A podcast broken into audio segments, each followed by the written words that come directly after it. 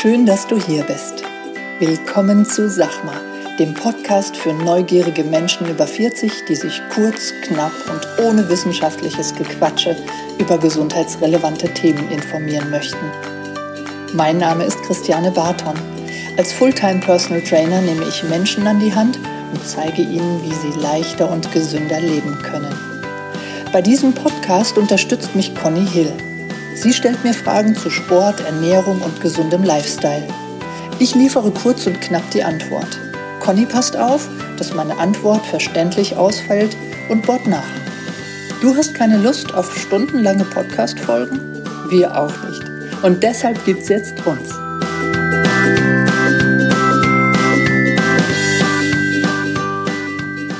Guten Morgen. Guten Morgen. Die Conny hat eine andere Stimme heute. ja, also, um das vorab schon aufzuklären, äh, wir hatten ja eine Sommerpause und äh, Conny braucht für ihre Sommerpause ein bisschen länger. Ich bin schon startklar und ich habe mir heute einen Gast eingeladen, damit wir eine Podcast-Folge aufnehmen, aufnehmen können. Und ähm, herzlich willkommen in, äh, im Podcast Sag mal Bettina Baums. Hallo, herzlich willkommen. Bettina, du bist ähm, mir bekannt seit 2015. Richtig. 2015 hast du den Weg zu mir gefunden. Und wir sind, Achtung, Achtung, Bettina, wir sind nächstes Jahr in unserem verflixten siebten Jahr. Oh, du weißt, was da kommt. also kennengelernt habe ich dich. Du bist ähm, für ein Infogespräch zu mir gekommen. Das Infogespräch ist immer vor dem Einstieg in das aktive Personal Training einfach so ein Kennenlernen, ein gegenseitiges Beschnuppern. Das haben wir ja, kann ich sagen, erfolgreich hinter uns gebracht. Richtig, am Faschingsdienstag. genau, ja, wir haben es trotzdem ernst genommen. Ja, also kennengelernt habe ich dich als Apothekerin, die damals laut Aussage, also Zitat, auch mal fast 60 Stunden arbeitet. Richtig. Du hast damals eine Trainingsbegleitung gewünscht und eine bei der Stange Halterin und eine Diskussionspartnerin. Ja, und das Letztere äh, hat sogar heute Auswirkungen auf, auf unseren Podcast und das ist sehr, sehr schön. Dein primäres Ziel, das darf ich glaube ich noch verraten, war es damals und ist es noch heute in meiner Wahrnehmung deine Gesunderhaltung mit dem Personal Training. Richtig. Ja. Also. Gesundheit ist ja nicht die Abwesenheit von Krankheit. Und aus diesem Grunde ist man da eigentlich lebenslang mit beschäftigt. Richtig. Und deswegen hast du, machst du heute also ich meine jetzt nicht heute Sonntag, sondern insgesamt heute etwas anderes als damals. Erzähl doch mal kurz von dir. Ja, ich bin Apothekerin seit 30 Jahren, habe die Apotheke meines Vaters übernommen und auch geführt und dann auch ähm, verkauft und weiter als Filialleitung geführt und habe 2019 den Entschluss gefasst, alles sein zu lassen. Habe eine Gesundheitsberatungsfirma gegründet die heißt? Die heißt Valetudo Gesundheitsberatung und ähm, versuche damit immer wieder Menschen zu einem gesunden Leben zu helfen, sie an die Hand zu nehmen, dass es gesund wird oder gesund bleibt und äh, mit vielen Informationen aus der ganzheitlichen Medizin zu versorgen. Da das nicht so ganz ausreicht, bin ich hier und da jetzt noch als Vertretungsapothekerin unterwegs und damit behalte ich natürlich auch immer den Blick auf alles Neue, was dazukommt. Hm, das ist super. Und so ähm, habe ich dich die letzten Jahre auch immer kennengelernt. Wenn ich irgendwo nicht weiter wusste, dann habe ich dich zu Rate gezogen, dann habe ich dich weiterempfohlen und für mich war es, muss ich ganz ehrlich sagen, ganz große, einen ganz großen Benefit, dass ich dich jetzt offiziell, hochoffiziell weiterempfehlen kann und dass ich dann eben auch weiß, dass du mit deiner Expertise dann eben auch was für dich selbst hast. Ja, also du als jetzt auch Selbstständige eben dann auch ähm, ja, noch tiefer gehen kannst, ja, mhm. und nicht immer aus, dem, aus der Sicht der Apothekerin. Und das macht auch das Netzwerk so schön und äh, da sind wir beide ja ein Teil eines großen Netzwerkes, wo wir immer noch weiter vernetzen können und somit einfach die Ganzheitlichkeit am Körper, am Menschen, an der Gesundheit wirklich optimieren können. Genau. Und die letzten Jahre, muss ich sagen, hatten wir oft das Thema Darm. Das ist sowas. Oh ja, das ist mein Lieblingsthema. Das ist ein Lieblingsthema von dir und darum äh, geht es heute eben auch um das Thema Blähbauch.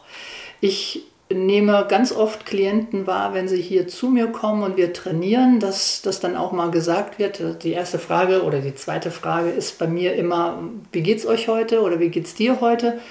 Und ähm, da bekomme ich hier und da auch mal die Auskunft, oh, ich habe gestern irgendwas gegessen, das habe ich nicht vertragen, ähm, ich habe schlecht geschlafen, ich fühle mich heute noch schlecht. Ähm, ich fühle mich aufgebläht, wir brauchen heute gar keine, gar keine Körperanalyse machen, da kommt sowieso was Schlechtes bei rum. Ich fühle mich, als wenn ich schwanger wäre. Auf jeden Fall das Thema Blähbauch ist hier und da was, wo ich in meiner Arbeit auch mit umgehen muss.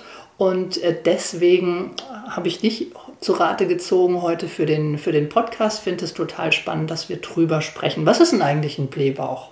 Hm, es ist nicht der Blähboy. Das ist äh, schon ein bisschen was anderes. Es ist meistens die Tatsache, dass der Bauch gefühlt, also vor allen Dingen der Magen voller Luft ist und das kommt oft auch durch zu viel Luft schlucken beim Essen, zu hektisches Essen. Viele von uns schlingen ja und kauen nicht.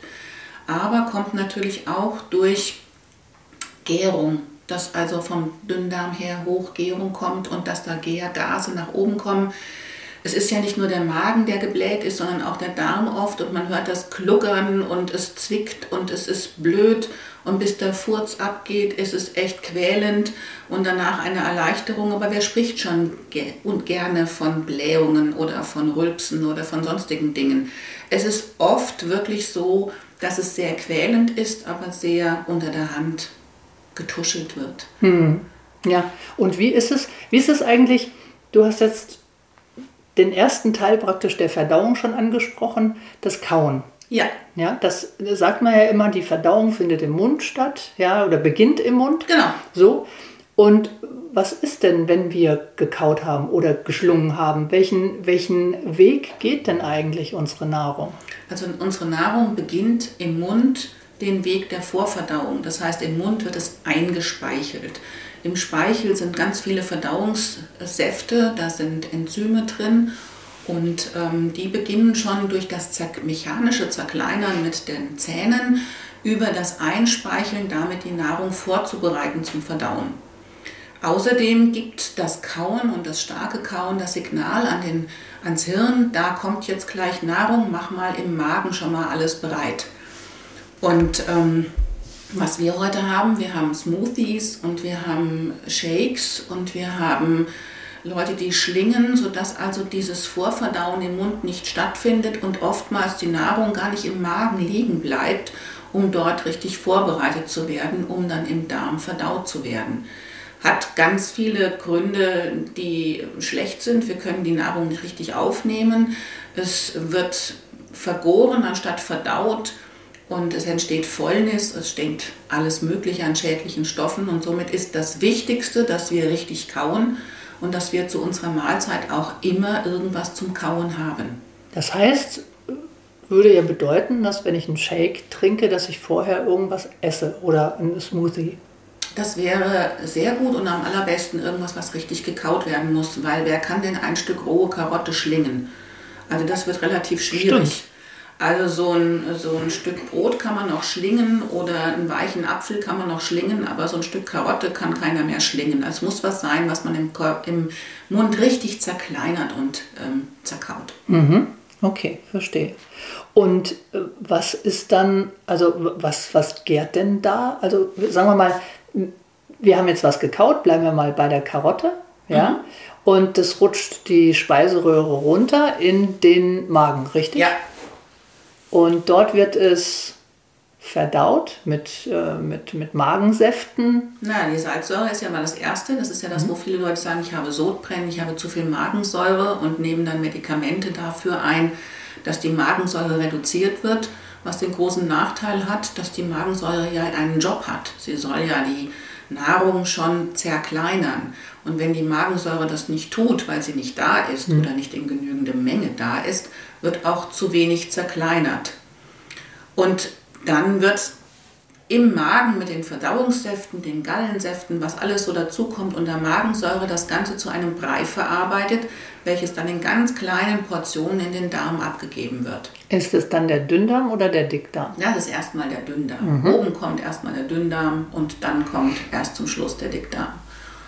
Und alles wird begleitet von Mikroorganismen. In unserem gesamten Verdauungstrakt auch wie alle anderen äh, Organe in unserem Körper haben wir Mikroorganismen, das heißt wir haben äh, Lebewesen, die uns helfen, das Ganze zu verarbeiten. Circa zwei Kilo pro Körper an der Haut, im Körper, in der Lunge, im Darm, im Mund, also überall befinden die sich, aber hauptsächlich im Magen-Darm-Trakt ganz, ganz viele. Und die brauchen so wie in so einer Klassengemeinschaft eine bestimmte Zusammensetzung. Und wenn dann auf einmal in einer 20-köpfigen Schulklasse fünf Klassenkasper sind, dann funktioniert das Ganze nicht. Dann brodelt das über und dann ist Party angesagt. Und so ja. ähnlich ist das, ja. wenn dann fünf Klassenkasper eben im Darm sitzen und äh, die falsche Nahrung gekriegt haben oder die falsch vorbereitete Nahrung gekriegt haben, dann machen die damit Party. Und dann entsteht oft dadurch bedingt äh, ein Blähbauch. Was natürlich nicht heißt, dass er nicht auch durch andere Sachen entstehen kann. Deswegen muss man immer erstmal vom Arzt abklären, ob nicht irgendwas Organisches ist, ob sonst nicht irgendwas ist, was äh, da von medizinischer Seite dagegen spricht. Aber was kann das sein? Was könnte der Arzt da rausfinden? Na gut, das ähm, kann man natürlich äh, mit verschiedenen Möglichkeiten rausfinden. Was weiß ich, eine Magenspiegelung, eine Darmspiegelung oder sonstiges. Da kann man dann gucken, ob ähm, dort Schäden an der Schleimhaut sind oder ein Magengeschwür oder ein Darmgeschwür oder sonstiges. Das sollte man abklären. Und ähm, da ist in 95 Prozent aller Fälle alles in Ordnung. Das ist auf der einen Seite toll, weil nichts Organisches ist, auf der anderen Seite saublöd, weil man ja Beschwerden hat. Ja. Und dann sollte man mal gucken, ob diese Mikroorganismen da in der richtigen Zusammensetzung sind. Das kann man mit der, mit der, also wenn der den Magen spiegelt oder den Darm spiegelt, äh, dann kann er das sehen? Das kann er da nicht sehen. Er kann organische Dinge sehen, er kann gucken, ob da irgendwas ist, was weggemacht werden muss oder sonstiges, aber die Tierchen, die da drin leben, die kann er nicht. Kann er nicht also der sieht keine Klassenkasper. Sieht keine Klassenkasper. Sieht auch keine Streber und gar nichts. Okay. Und wie, wie kriegen wir jetzt die, die, die Klassenkasper aufgedeckt? Wie viel wir da haben? Das ist eine ganz gute Möglichkeit über eine Stuhlanalyse. Es mhm. gibt eine Möglichkeit der Stuhlanalyse, nicht das, was normal so gedacht wird, ich gucke mal, wie viele krankmachende Bakterien in meinem Stuhl sind, das ist eine andere Stuhlanalyse, sondern mal zu gucken, wie ist denn, man nennt das das Mikrobiom, wie ist denn die Zusammensetzung meiner Klasse in meinem Darm. Also die Klasse heißt praktisch Mikrobiom. Genau, die mhm. Klasse heißt Mikrobiom und äh, die hat, wie das in jeder Klasse so ist, die hat die Nerds, die hat die Klassenkasper, die hat die Normalos, die hat die Lahmen, die hat die Mädchen, die hat die Jungs, die Dicken, die Dünnen und jeder hat seinen Job und ähm, es ist immer gut, wenn das richtig zusammengesetzt ist und wenn da, wie ich eben schon sagte, die Klassenkasper überhand nehmen, muss man gucken, wie man die Klassenkasper wieder runterkriegt, ob man eventuell einfach die Klasse größer macht und andere Normalos mit einnimmt. Dadurch wird die natürlich auch ausgeglichener. Oder ob man eventuell irgendwas gegen die Klassenkasper tun muss und muss sie eliminieren. Aber das ist eigentlich eher nicht der Fall.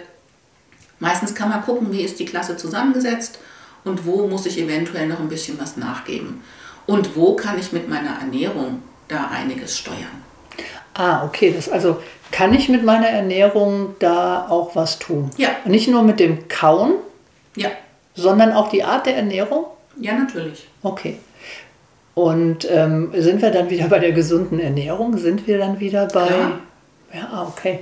Also ist nicht nur ähm, gut, dass ich schöne Haare habe, schöne Fingernägel, schöne Haut, dass ich mich gesund ernähre, dass ich gut trainieren kann, dass ich, ähm, ja, dass ich vielleicht normalgewichtig werde oder so gewichtig, wie ich gerne möchte, sondern eben auch die Darmgesundheit. Die Darmgesundheit ist meiner Meinung nach eines der ganz wichtigen Aspekte, weil wenn der Darm erstmal richtig man könnte jetzt fast sagen, im Arsch ist, richtig zerstört ist und die Klassengemeinschaft im Darm über lange, lange Zeit kaputt ist, entstehen Schäden, die wir erst später bemerken. Und da entstehen chronische Entzündungen, Autoimmunerkrankungen und alles Mögliche. Deswegen ist die Grundlage ein gesunder Darm eigentlich ursächlich für die schönen Haare, die ja. tolle Figur. Ja, ja, klar, auf jeden Fall.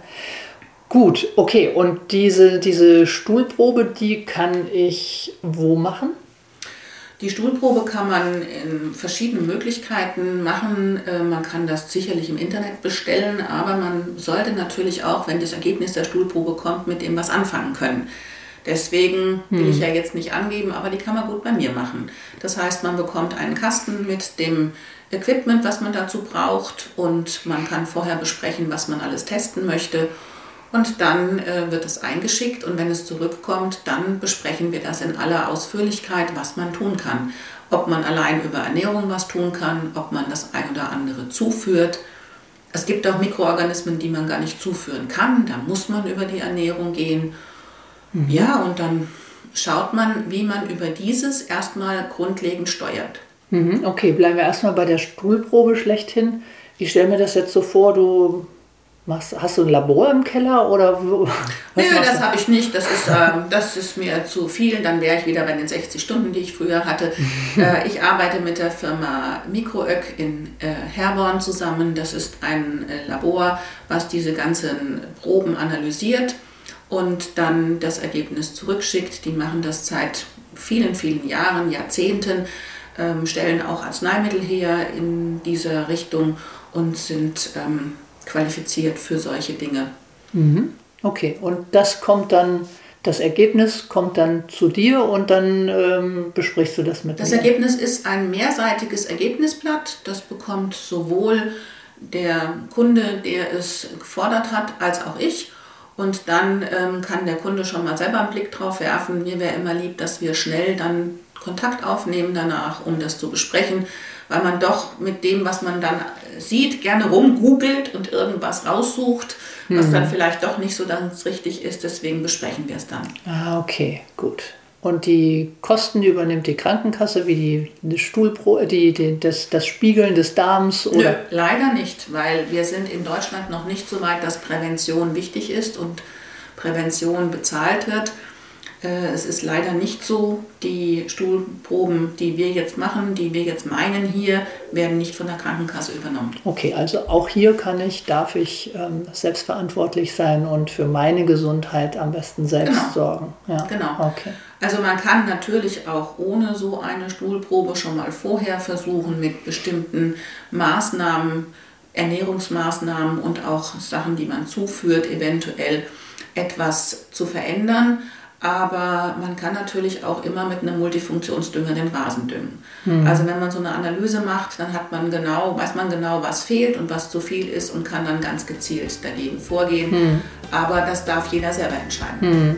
Liebe Zuhörer, an dieser Stelle machen wir einen Break. Wir sind diesmal tatsächlich nicht mit der versprochenen Zeit von 20 Minuten Sendezeit, also die Zeit, die ihr für eine durchschnittliche Autofahrt zur Arbeit braucht, ausgekommen. So spannend das Thema auch ist, so komplex ist es. Wir haben uns entschieden, erst nächste Woche den zweiten Teil zu senden. Kommenden Montag bekommt ihr dann von Bettina unter anderem die fünf wichtigsten Tipps zum Thema Darmgesundheit. Seid gespannt. Habt einen guten Start in die Woche, eure Christiane.